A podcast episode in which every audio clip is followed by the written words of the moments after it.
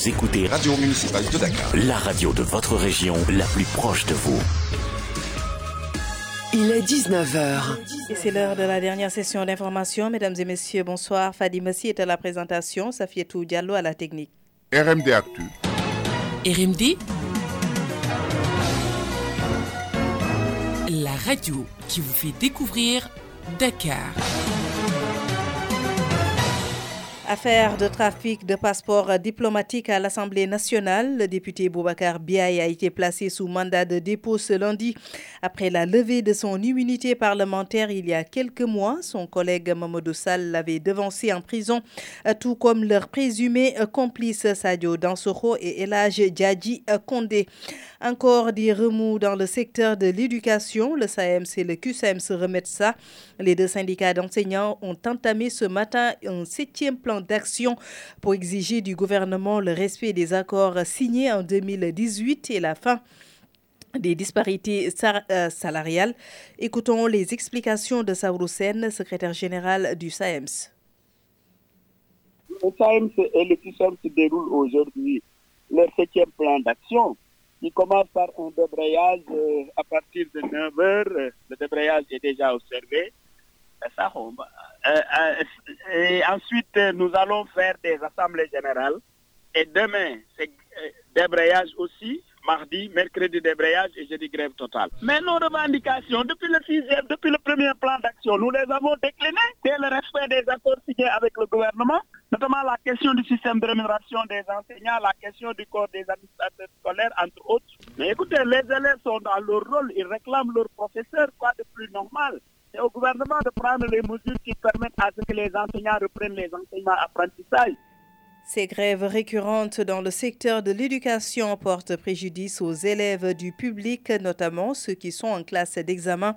C'est pourquoi, donc, tout en jugeant légitime les revendications des Dakarois interrogés, demandent aux enseignants de lâcher du lest pour sauver l'année scolaire. Écoutons ce micro-trottoir réalisé par Toussek. J'aurais souhaité que les enseignants puissent trouver un terrain d'entente avec l'administration pour sauver la scolarité des élèves, qui sont aussi des élèves et leurs enfants. À l'heure actuelle, les vrais perdants, ce sont les élèves. J'aurais souhaité que les syndicats lâchent un peu du lest et l'administration, l'État, essaie de trouver une solution à ce problème-là. Les enfants des pauvres, bon, seront lésés, éventuellement, qui seront lésés, ouais, parce que bon, on n'a pas les moyens de payer des études à, notre enfant, regarde, moi j'ai des, des neveux, mais bon, là moi je ne savais pas qu'il y avait grève parce que tous les matins ils vont à l'école. Bon, ils sont dans une école privée, mais c'est pas tout le monde qui a les moyens bon, d'amener ses enfants dans une école privée. J'exhorte les enseignants à revenir à la raison, souvenir que bon, ils étaient comme ces enfants-là dont les parents n'ont pas les moyens. Moi, depuis que je fais la classe de primaire, il y a toujours eu ce genre de grève-là. Ces enseignants-là, toujours, ce qu'ils réclament, ça leur valoir de droit. C'est leur droit. Il faut améliorer la vie des enseignants. Sinon, ça ne va pas évoluer. Ce que je pense de cette grève, je pense que le président doit ouvrir ses yeux et voir ce que les élèves aujourd'hui vivent. Cette situation n'est pas normale pour les élèves, surtout pour les élèves examen. Les BFMistes, les baccalauréats, ainsi que les élèves qui font en 36e. Le président doit faire tout son possible pour payer les professeurs les droits d'indemnité pour qu'ils puissent entrer en classe et donner les normalement de l'éducation, passons à la santé pour faire le point du jour du Covid-19. La tendance baissière s'accentue, 63, 63 cas sur 1265 tests réalisés ont été déclarés positifs, soit un taux de positivité de presque 5%. Cependant, deux cas de décès ont été enregistrés. Écoutons les détails avec le docteur Elaj Ndiaye. Sur 1265 tests réalisés, 63 sont revenus positifs, soit un taux de positivité de 4,98%.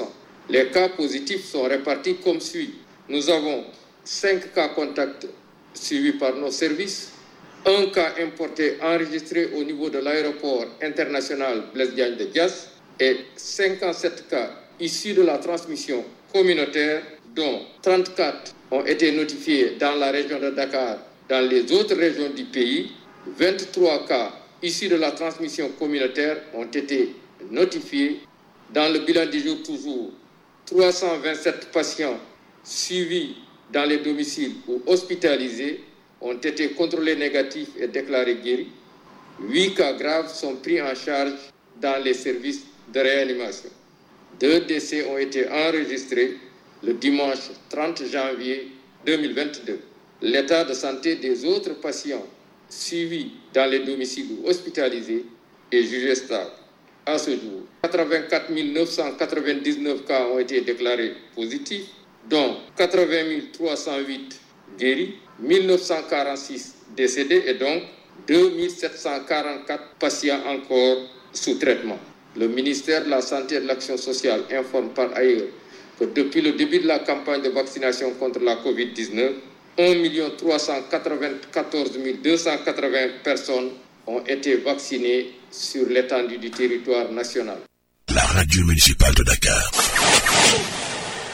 Élection locale du 23 janvier 2022, l'heure est au bilan pour les candidats. Doudou Wade de Wallo Sénégal fait présentement face à la presse pour parler de ses performances lors de ce scrutin. Ça devait être pareil pour Moussassi, maire déchu des parcelles assainies, mais la conférence de presse est reportée à une date ultérieure suite au rappel à Dieu d'un notable aux parcelles assainies.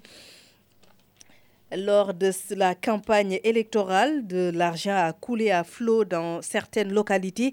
Des candidats ont investi dans l'achat de conscience. Au final, ils se sont fait avoir, parfois même par des adversaires insignifiants. C'est un coup d'œil de Gansiri Sec au quotidien Le Témoin.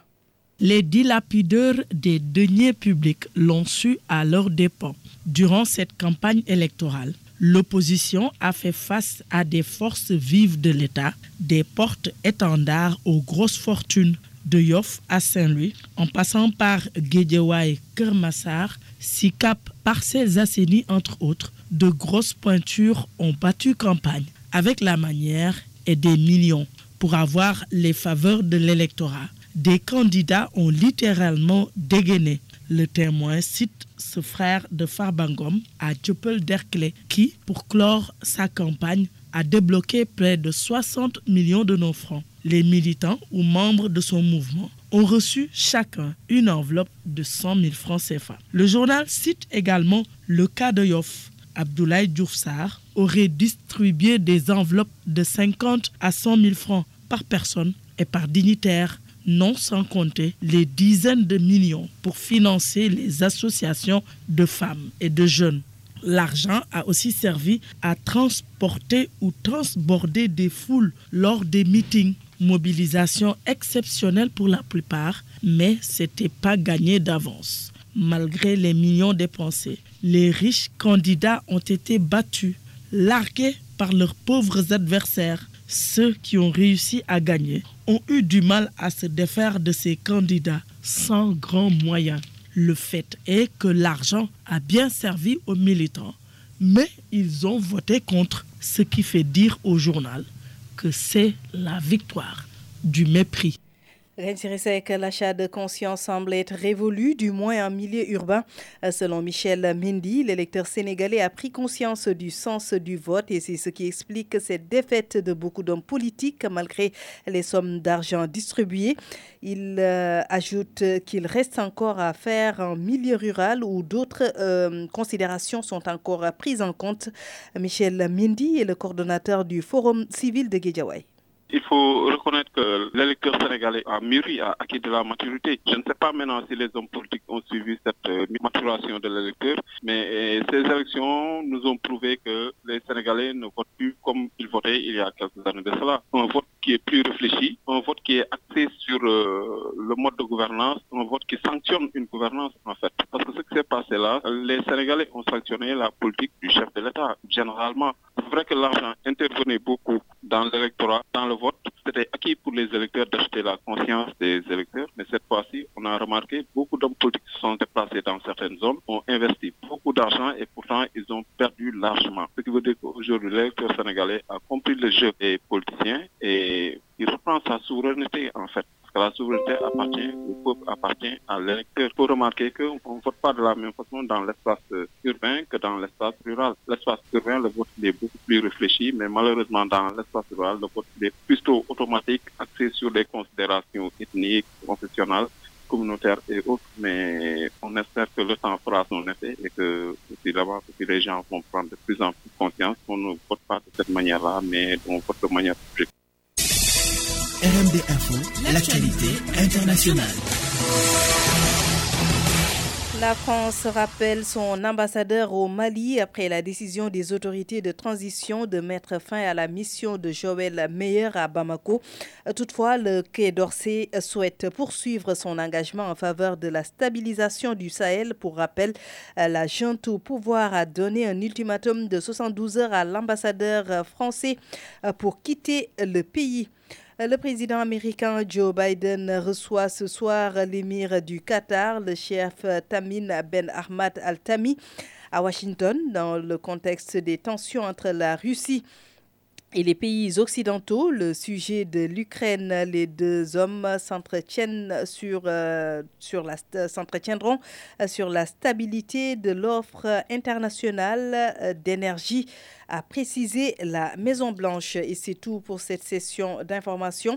Il est 19h passé de 11 minutes. Fadimassi était à la présentation. Safietou Diallo à la technique. Rendez-vous demain pour d'autres éditions. D'ici là, Safietou et Mané vont vous accompagner dans Bantal Guinée. Merci. RMD Actu. RMD La radio qui vous fait découvrir Dakar.